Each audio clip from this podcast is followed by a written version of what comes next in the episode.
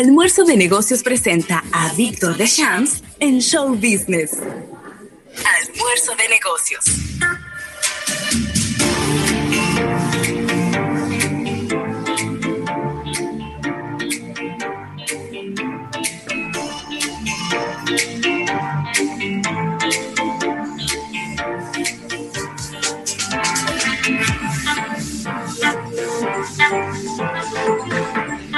Bueno, y aquí estamos, aquí estamos ya de regreso en este programa Almuerzo de Negocios con nuestro compañero Víctor de Champs, primera intervención en vivo del año 2021.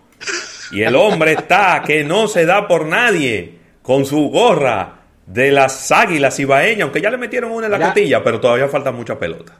Mira, la, la, gorra, la gorra de las águilas de Víctor de Champs dice en la parte de atrás, soy aguilucho desde chiquitico y Víctor de Champs en sus redes sociales eh, ha, ponido ha, puesto la leyenda de ahora que falta serie. Ahora, sí, sí. Exactamente, claro. bueno, primero las buenas tardes, Rafael, José Luis, a todos los amigos siguientes de Almuerzo de Negocios, eh, iniciando este 2021 con un panorama que no ha variado, ¿eh? pero con muchas novedades en el mundo del show business. Pero ahora que hablamos de, de sí, ahora que falta serie, a mí hay que darme la serie completa. Sí, porque ahora mi respeto para César Valdés. Qué clase de lanzador.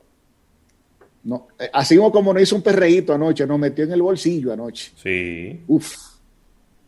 Ahí está. Pero vamos a ver, en el día de hoy vamos con el Guerrero Maya.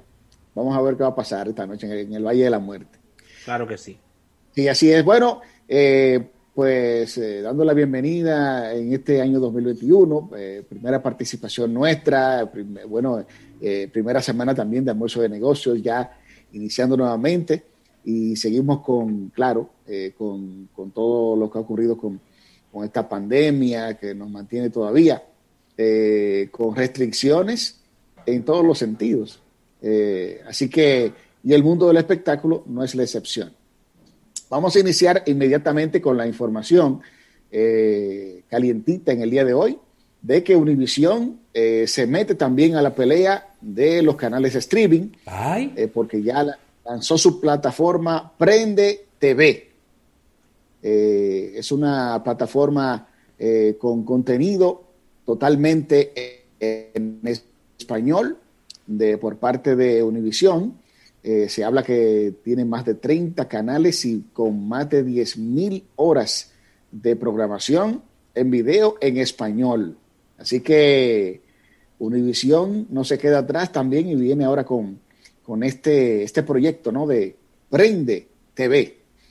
Bien, anoche fueron celebrados eh, los premios Gotham Awards, que son una, es una premiación eh, del cine independiente pero eh, la película Nomadland, que es lo más reciente eh, de esta, esta actriz eh, ya súper reconocida, Francis, ah, wow, ahora se, me está por aquí, lo, voy a tener ya el nombre de, esta actriz, la preferida de los hermanos Cohen, y fue la ganadora de la mejor película. Se hizo mucho homenaje y mucho tributo al bueno, al fallecido, el protagonista de, la película de Black Panther, eh, Chadwick, Boseman, se estuvo haciendo un, homenaje bastante emotivo a su carrera, donde tuvo su viuda eh, eh, haciendo uso de las palabras. Así que anoche fueron celebradas estas premiaciones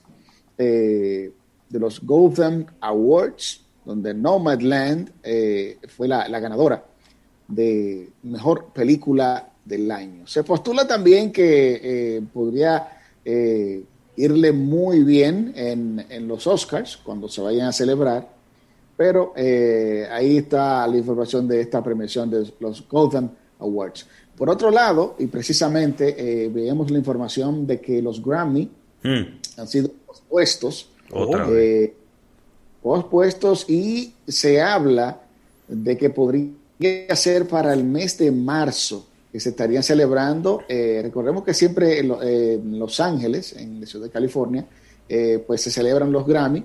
Y recordemos ahora que la, precisamente California es uno de los epicentros de la, de la pandemia, con un crecimiento gigantesco de casos de COVID-19 y esto eh, pues ha venido a frenar eh, esta premiación que es tan esperada, eh, que son los Grammy. Ahora, Víctor, una pregunta que no sé si es una pregunta descabellada, pero que me surge. Hay tanto, ha habido tanto lanzamiento de álbumes en este año como para hacer una premiación de unos Grammy. Porque de verdad, yo sé que hay artistas que quizá ya tenían sus producciones a medio camino, hay otras que otros que han grabado las cosas de manera eh, remota y han mezclado, pero yo creo que la producción ha bajado mucho en este año, ¿eh? Mira, eh, ahí mm, realmente no, comparto ahí contigo el criterio, porque sí se han lanzado producciones. Lo que pasa, sí se han lanzado, porque recordemos el caso, eh, y lo hablamos precisamente en, el resumen que hicimos del año, donde Bad Bunny, eh, sin lugar a dudas, fue el artista del año, pero también hay que hablar de The Weeknd, que The Weeknd lanzó, lanzó la producción After Hours, que es la producción eh, una de las tres más vendidas, claro, por debajo de Taylor Swift. La misma Taylor Swift también lanzó material nuevo. Yo creo que lo único que quedó a deber en el 2020, honestamente, para mí fue la, eh, esperábamos tal vez que Adele iba a lanzar su, su, más reciente álbum y no lo hizo. Eh, pero todavía no, no tengo así se cierta una información si es que todavía está inmersa en la producción de, esta, de este álbum. Pero sí, hubieron muchos lanzamientos eh, interesantes en este año. Lo que uno hubo fue movimiento eh, musical, solo a través, claro, de las redes y los conciertos virtuales que no fueron eh, en grandes cantidades. Ahí, ahí sí no hubo presencia de, los, de los diferentes artistas en los diferentes géneros porque los conciertos virtuales fueron bastante limitados. Pero sí, creo que en este año eh, cantantes como, como Dua Lipa, ah, ah, como ah, Taylor Swift, Roddy Rich, eh, y en el caso también de Bob Bunny, la música latina, que tuvo un año otra vez de números gigantescos a nivel de difusión y de streaming, creo que eh, llevaban una, o tienen todavía muchas posibilidades cuando resulte ser y se vengan a realizar los, los Grammy. Eh, ojalá que sea en el mes de marzo. Pero otra, otra nota interesante también es la queja, oigan esto, la queja de los músicos británicos. Hay muchos músicos británicos que ya se han externado la preocupación por el Brexit. Recordemos eh, la desvinculización, de, o más bien la separación de Inglaterra de, lo que es la Unión Europea. La Unión Europea. Y entonces, esto, eh, una de las partes que no quedó bien negociada, según los artistas, eh, hablábamos precisamente de, Lipa, Tom Yorkie, Louis Tomlinson también, que estuvieron hablando y criticando al primer ministro Boris Johnson, que no... Boris Johnson siempre como que anda con, una brisa, que no se... hay un problema, hay un problema. Él va al mismo peluquero que Trump, ¿eh? Yo creo que sí, yo creo que sí. y siempre anda como, como sofocado y arreglándose aquí. Sí. Eh, pero, el caso es que eh, debido al Brexit, los músicos eh, ingleses no, ya no, no pueden moverse libremente entre el Reino Unido y la Unión Europea para sus giras. Esto es por falta de un acuerdo entre Londres y Bruselas. Eh, según las palabras del primer ministro Boris Johnson, él sí mencionó, él sí mencionó eh, que llegaron a un acuerdo en esa parte de lo que es entretenimiento y, otros puntos más, pero que eso quedó en cierto modo en un limbo. Yo quiero saber con qué fue que él llegó a un acuerdo, porque él lo último que hizo fue que se paró del escritorio y dijo la, y dijo, la M tuya. Así fue que terminó eso. Así fue que terminó ese pleito. La tuya, por si acaso. Y se paró y se fue. personaje, Boris, Boris. Johnson. Sí. La gente, cree, la gente cree que Trump es único. No, él tiene su clone. No, no, no.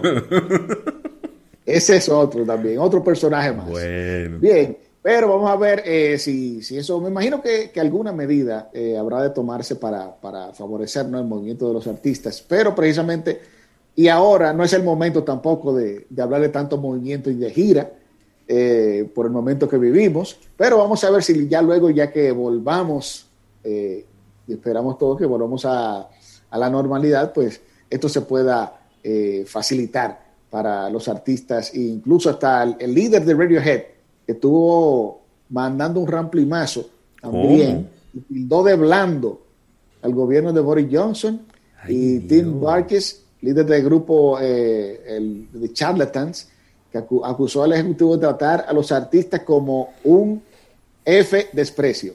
Ay, Dios mío. Para no decir la palabra.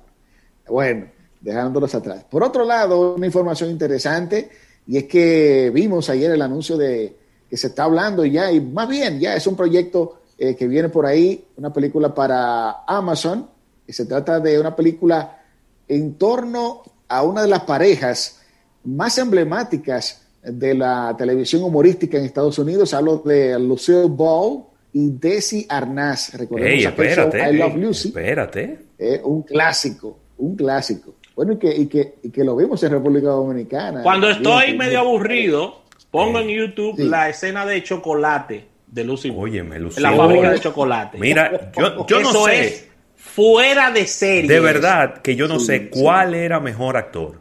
Si ella o él. Porque. eh, bueno. Óyeme. Eh, bueno, tú sabes que, tú sabes que la ella improvisaba mucho y el tipo no se reía. ¿eh? La Academia, de, la, la Academia de Arte de los Estados Unidos la nombró la mejor comediante de todos los tiempos. ¿eh? Sí, es que. La mejor, o sea, eh, Lucy Ball ha sido la mejor comediante de todos los tiempos. Genial. Eh, es que tú solo ver gesticular a Lucy Ball ya te estás riendo. Sí, claro. Sí, sí, sí. Eh, realmente. Así que I love Lucy. Pongan eso, la escena del chocolate, de la fábrica de chocolate. para que ustedes, si quieren reírse un día, pongan eso. De verdad que sí. Y I Love Lucy tuvo cuatro temporadas en el número uno. en aquellos años de los años 51.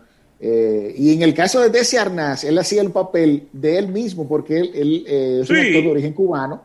Él era director de una banda y hacía lo mismo. Entonces, es, que era, él. Sí.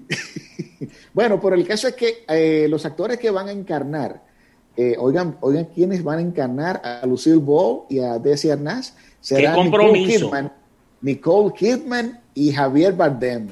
Ey. pero me gusta ese, ese, ese dúo, me gusta. Claro. Sí. Sí, se escucha bien. Eh, yo creo que y, veríamos a Javier Bardem ya en un, en un papel, ya lo hemos visto de villano, de, con cine de carácter, claro, pero ahora sería eh, en un rol eh, cómico y diferente, aunque encarnaría, claro, sería una película biográfica en, base a, la vida de estos dos actores, pero sería interesante ver a, a Javier Bardem en este papel. No, pero que no. Me están escribiendo aquí, Víctor, que, sí. que Penélope Cruz.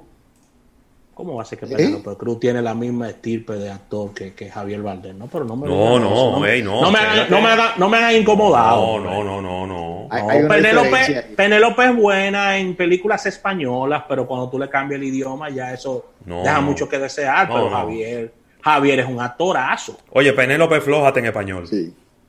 En español ella tiene películas de actuaciones buenas. Pero hasta en español ella es floja. En, alguna. Ella tiene películas flojas en español. Sacado provecho, sí, tiene películas flojas ella. No le ha sacado provecho como, como Sofía Vergara a, ese, a ese Spanglish machucado. No, no, no, pero que Sofía Vergara es primero una personalidad. Primero es una personalidad y después una actriz. Ella tiene una personalidad que es, magnética. Penélope tuvo la suerte de que este, de que este director español, eh, Almodóvar, la, la, la, tomó bajo su manto. Y la no, y la relación con Tom Cruise. Claro, oh, claro la, relación con Tom Cruise, eso le ayudó muchísimo a ella. Ahora, esa última película de ella con el capitán Jack Sparrow. Óyeme, yo veo eso y yo digo, no, pero es que esto no puede ser. Yo creo que en el momento ella miraba la cámara, ¿eh? De verdad que era, era una cosa. Era una cosa. Sí, sí. Porque incluso. Era una cosa que yo digo, no, pero que no puede ser. Para citar ejemplos, yo creo que un actor que sí le sacó beneficio y, superó con creces a la actriz con que se casó fue Antonio Banderas y, Melanie Griffith. No, claro. ahí sí. Claro. Ah, no, espérate, es un nombre fuertísimo. Antonio Banderas es un, es un actor, de verdad. Actorazo. Y, volvió al cine español. protegido de Madonna en algún momento. Sí, sí. protegido de Madonna, ¿eh? Uno, uno de los tantos. Claro que sí. bueno, y hablando ya también, ya como el tiempo apremia, eh, Neil Young, este cantautor de mis favoritos. Buenísimo, ¿eh? De canadiense, también se unió a la, a la ola de vender eh, los derechos de sus canciones y vendió el 50% de toda su obra musical. Él tiene ya unos 70 álbumes eh, como solista y como parte de grupos como Buffalo Springfield, Crazy Horse, eh, Crosby, Steel Nash Young, y eh, vendió el, el, 50% a una compañía británica de inversiones llamada Hypnosis Sounds Fund. se habla de que no tendría, claro, porque en el caso de Bob Dylan, que recientemente vendió todo al grupo Universal, y se habló de entre unos 300 millones y 500 millones, pero en el caso de, de, uh, de Neil John, pues se habla de un 50, 50 eh, millones de dólares, pero él va a mantener su capacidad de autorizar el uso de sus canciones en campañas de publicidad o en actos políticos, ah, entre otros. Ah, o sea Neil John, Neil John con, todo, con todo el respeto que tengo décadas conociéndolo y nunca lo vi joven. Fue de esos cantantes que siempre lo vi como. Es verdad, siempre estaba como acabado. Como acabado, Neil Young, eh, Víctor. Pero, es su. Sí, su, sí eso es su feeling. Su, feeling. Su, way, ¿no? Sí, sí, pero, tremendo compositor. pero así como lo hemos visto acabado, él, él ha visto mucho desfilar. Que le han bajado no, no, no, no, porque eso, pero ajá. No, porque. Sí, ahí. Ajá. Es que lo que ¿Eh? envejecen rápido, encuentran luego el método de cómo agachársele a los años. Se le agachan a los años. Un saludo a los Rolling Stones, se le agachan. Un saludo a los Rolling Stones donde quieran que estén. Y, se, y, mira con quién se casó recientemente, con Daryl Hannah. Sí. ¿Eh? Uf. Mira, Víctor, veo aquí un anuncio, un anuncio de una nueva secuela de La Mujer Maravilla, ¿eh? La parte 3. Uy, bueno, eh, la crítica la ha tratado muy bien. Eh, yo la vi la, película. Esa película. 1984 estaban acabando. Yo vi varias gente diciendo que era un tollazo. Yo la vi. Demasiado larga. Eh, sí, hay mucha gente que eh, dice que la alargaron un poquito y todavía y como que cae un poco. Pudieron haber utilizado eh, el tiempo y, ser más cortos y no caer en redundancias, tal vez. Pero así como ustedes hablan de, secuelas, no puedo dejar de hablar del regreso de una de las series, sin lugar a dudas, una de las series que marcó tendencia y todavía marca, Sex and the City. Ay, sí. ¿Qué? Vuelve con una nueva temporada en HBO Max, pero ahí está el pero, porque viene sin, sin King Cattrall. Van a estar nuevamente Sarah Jessica Parker, Cynthia Nixon y Christine Davis, pero yo entiendo es que, ellas dos son enemigas. mucho. Ah, bueno. Es que ellas dos son enemigas. Pero es que el personaje de Samantha. Es que el, es que el personaje. Oigan lo, que, oigan lo que pasó. El público a ver si está de acuerdo conmigo ya para, para cerrar e irnos a, unos minutos extra. Este personaje superó a la protagonista de la, de la, de la serie. Sí, es verdad. Eh, sí, sí. La superó lo que pasó en Thor con Loki. Loki superó a Thor. Sí. Se lo, superó, o sea, todo el mundo, Loki, Loki, Loki. O sea, eso fue lo que pasó con ella. Era tan fuerte el personaje y donde vino el choque fue que Sara Jessica compró todo, toda la serie, y ella, ella, era ella que le escribía ya después al final. Y dijo, no, pero es que esto, esto es incontrolable. Y la, y, la, y la iba sacando del set. Y la gente pidiéndola, pidiéndola. Y no, demasiado fuerte ese personaje es que es cierto, el, personaje de, de, King Cattrall, de, Samantha, eh, fuera de serie. Bueno, yo conozco a, una cantidad de fanáticas de esta serie y los cuentos que hacían eran en base al personaje de Samantha. Pero claro. y, su adicción, y, su adicción, a los temas sexuales. Eso oh, llamaba muchísimo la, atención. Hay que decirlo. enfadado. Dejó, dejó muy atrás a, aquella chica que ella interpretó en aquella ocasión en la Academia de Policía. Ay, la Academia de Policía, claro que sí. Sí, sí. Bueno, Víctor, si miras el reloj, lamentablemente tenemos que cerrar. Pero vamos a irnos al primer. La primera ñapa, del 2021. 2021 Ravelo. Sí. Así que vamos a agradecer a la Asociación Nacional y el agradecimiento a Centro Cuesta Nacional. Arrancó Jaina Molet. Y a las personas que se quieran quedar con nosotros, vamos a estar en nuestro canal de YouTube de Almuerzo de Negocios. Nos despedimos de radio y eh, decirles que mañana nos unimos en otro programa a partir de la una, pero vamos a seguir unos minutos más con Víctor de Champs, que tiene todavía cosas que compartir con nosotros. Así que bye bye, síganla pasando bien y vengan con nosotros para acá un ratico, no se van a arrepentir.